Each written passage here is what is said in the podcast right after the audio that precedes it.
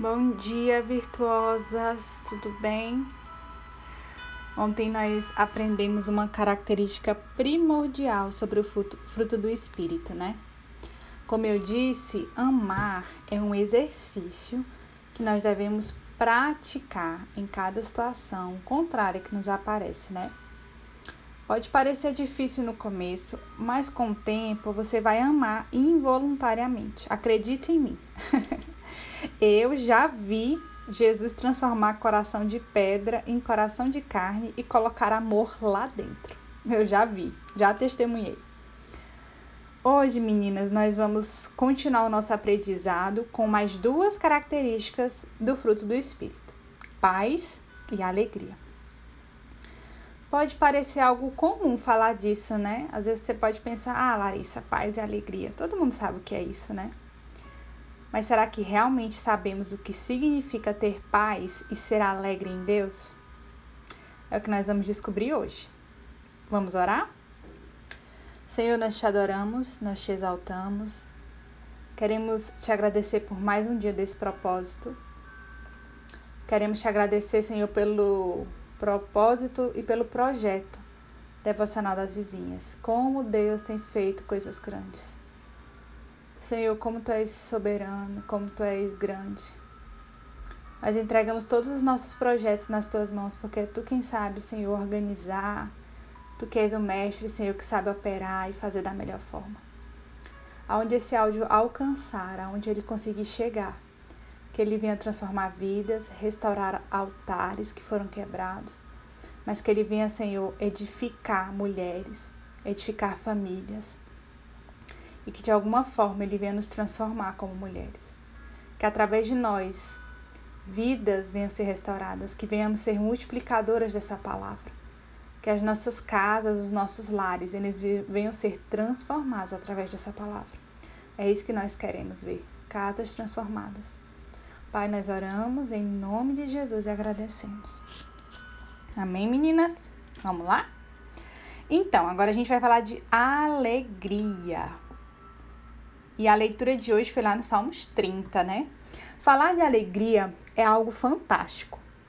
Virtuosas, eu não sei vocês, mas ao fechar os meus olhos, né, aqui no meu secreto, a única imagem que vem na minha mente quando eu penso em Jesus é de um Jesus alegre. Isso porque a presença dele nos traz alegria, né? A presença de Jesus, ele transforma ambientes. E isso é parte de quem ele é. A identidade de Jesus é um Deus alegre, ele é alegre. E pensando em quem somos, né, como semelhança dele, nós devemos ser mulheres transformadoras de ambientes. Larissa, então quer dizer que nós não podemos ficar tristes? Não, não estou dizendo isso. Podemos, porque somos seres emocionais, nós temos sentimentos, né? Mas nós não vivemos por eles, nós não vivemos por, por conta ou com base nos nossos sentimentos e nem somos levadas por eles. A alegria de quem serve Jesus é uma alegria confiante. Para você entender, é mais ou menos assim. Eu choro agora, porque eu tô triste, mas daqui dois minutos eu lembro quem é meu Deus e meu coração se alegra e a tristeza passa. Tem que ser mais ou menos assim. Eu choro o tempo que tenho que chorar, mas depois esse tempo de choro vai passar, porque eu lembro quem meu Deus é. A gente já falou sobre isso, né? Sobre o tempo de chorar e o tempo de sorrir. Enquanto eu estou aqui escrevendo, né, e falando com vocês, o Senhor ele me deu uma ilustração incrível para vocês entenderem do que, é que eu estou falando. Ele me lembrou das crianças. Eu ainda não tenho filhos, mas algumas de vocês têm, talvez vocês vão me entender, né? Mas quem tem sobrinho, como eu tenho, vai entender. É incrível como as crianças têm memória de peixinho, né? Para alguns sentimentos. O que é memória de peixe? É memória pequena, memória curta. Para tristeza, rancor, mágoa. Vocês já perceberam isso? A criança ela cai, ela chora e poucos minutos depois ela enxuga as lágrimas ali, já está sorrindo, correndo novamente como se nada tivesse acontecido. Ela nem lembra que dois minutos atrás ela caiu. Os pais delas brigam ali com ela, né? Ela chora, choraminga por ali, fica ali por um cantinho. Três minutos ali depois ela age como se nada tivesse acontecido. Já tá fazendo todo mundo sorrir, né? Criança não é assim? Sabe o que, é que Jesus diz a respeito disso? A palavra dele diz que o reino dos céus é daqueles que têm o coração como de uma criança. Uau, meninas, que revelação! Será que você entendeu o que é, que é alegria com essa palavra? Alegria é confiar que as tristezas, tribulações, provas, doenças e tudo de ruim que existe nesse mundo, nessa vida, elas não tomam o lugar do Senhor. O Senhor está acima de todas elas. E você pode me perguntar: e por que você indicou então Salmo 30, Larissa? Não entendi ainda. O Salmo 30, ele tem um dos versículos mais conhecidos sobre a alegria. Eu quero que você leia o versículo 5, você grife esse versículo com marca-texto, escreva esse versículo aí num papelzinho, você colhe ele e memorize. Olha o que que diz. Mulher, o seu choro dura somente uma noite, mas a tua alegria vem logo pela manhã. Eu quero que no lugar de mulher você coloque o seu nome agora e você fale isso para você. Eu quero que no lugar de mulher você coloque o seu nome e você profetize isso para você, que você declare isso sobre você. Eu vou dar um exemplo com meu nome. Larissa, o teu choro dura somente uma noite, mas a tua alegria vem logo pela manhã. Amém? Meninas, todas as vezes que a tristeza chegar, eu quero que você lembre de quão momentâneo é a tristeza das crianças.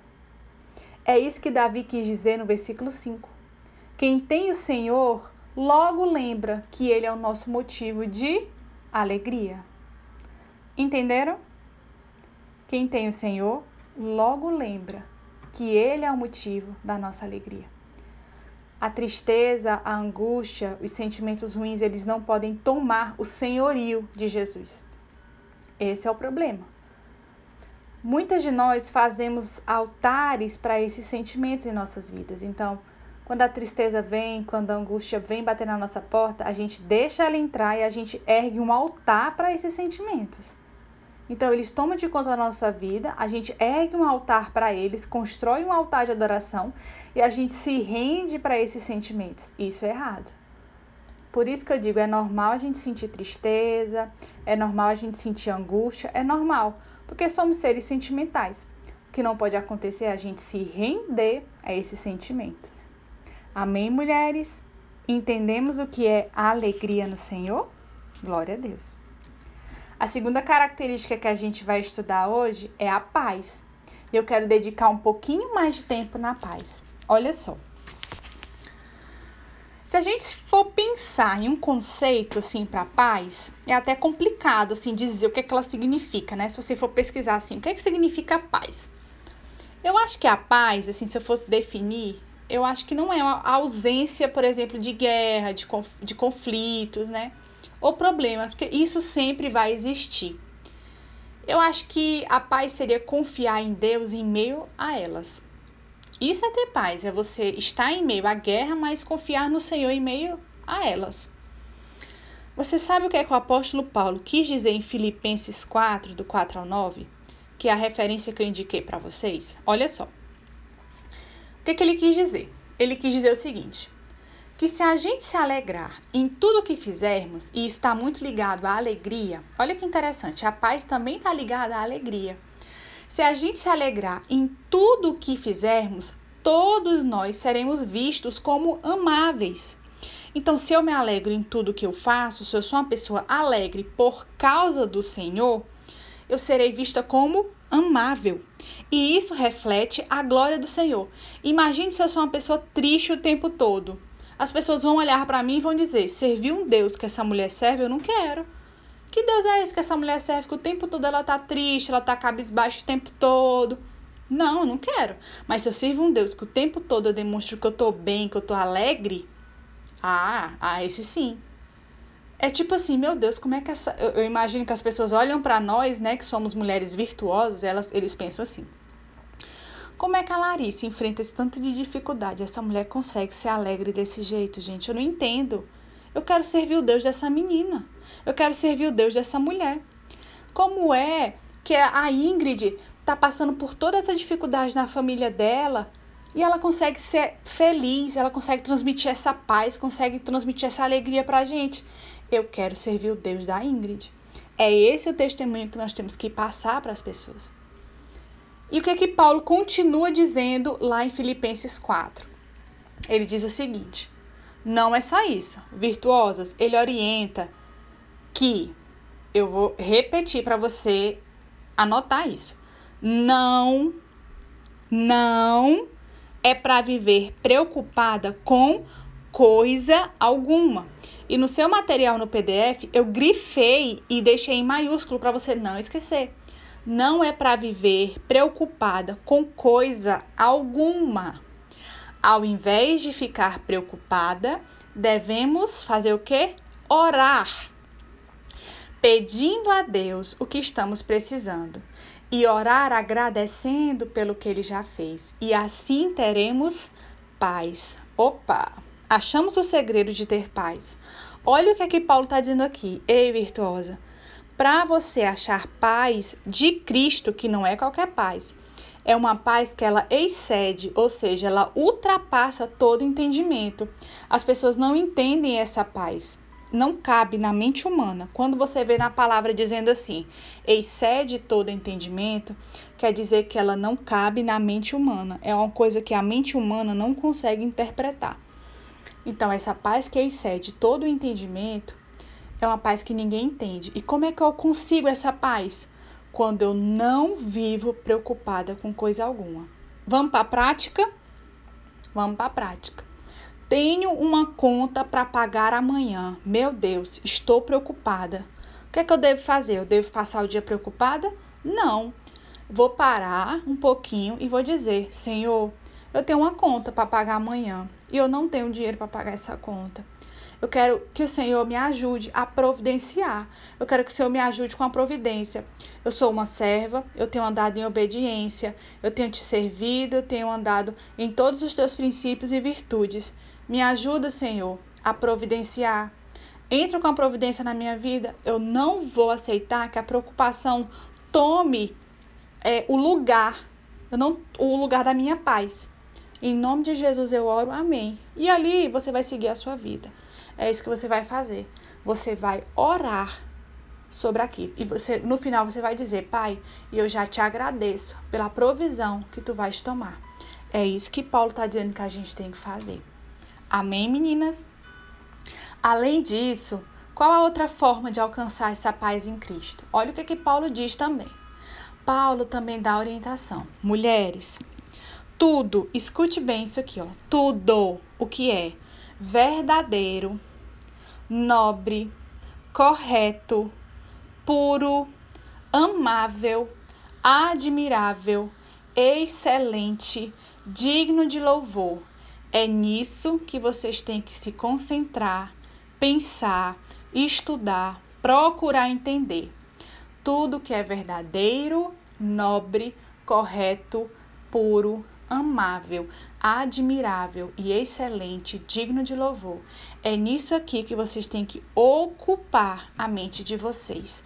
É nisso aqui que vocês têm que pensar.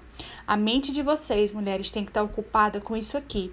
Grifa isso no material, anota isso na Bíblia. E a partir de hoje, vocês têm que focar os pensamentos e a mente de vocês nisso aqui. Larissa, não entendi. Como assim? Vamos para um exemplo prático? Vamos lá. Exemplo: filme de violência. Ou então, vamos, vamos aqui. Filme de terror. Vamos assistir filme de terror. É um exemplo meu, tá, meninas?